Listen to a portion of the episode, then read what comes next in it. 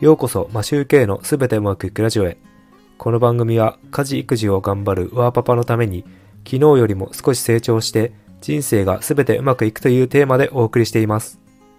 皆さん、いかがお過ごしでしょうか？マシューケイです。今週半ばに体調を崩してしまい、毎日更新が止まってしまいました。治ってきたのですが、まだ咳が出るので、聞き取りにくい声での配信になるかもしれませんが、よろしくお願いします。今回はシングルファーザー体験中というお話をしたいと思います。今週初めから妻が体調を崩して寝込んでいました。特に高い熱が出ているとかそういうわけではなかったようなのですが、頭痛があり体調が悪かったみたいです。それなので今週は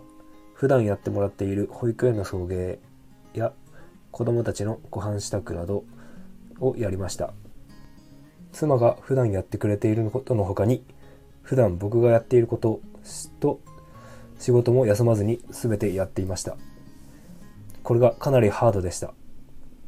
まず起きて子供たちのご飯支度をしたり保育園送迎保育園が遠いので送迎に1時間くらいはかかります。ですので1日往復だけで2時間使ってしまいます。仕事から帰ってきてもご飯ご飯を作る時間がないです。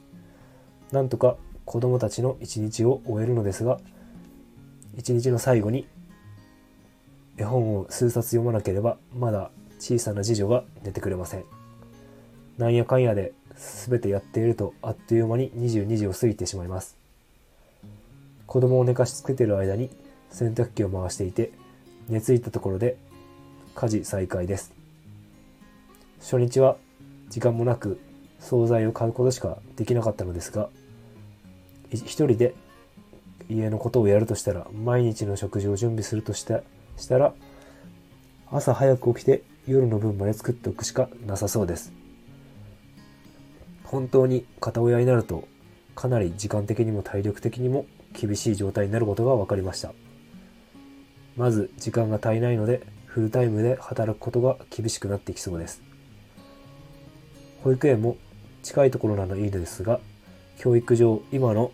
保育園に通わせたいのでどうしても送迎に時間がかかってしまいます。近くにおばあちゃんなしでシングルで子供を育てている方は本当にすごいと実感した数日間でした。早く妻に体調を治してもらいたいと切に願っていたところで数日間シングルファーザーを体験した後僕も移ってしまいダウンしてしまいました。シングルで子育てをしている方、本当にすごいと思ったお話でした。今日はこれで終わりたいと思います。いつも聞いていただきありがとうございます。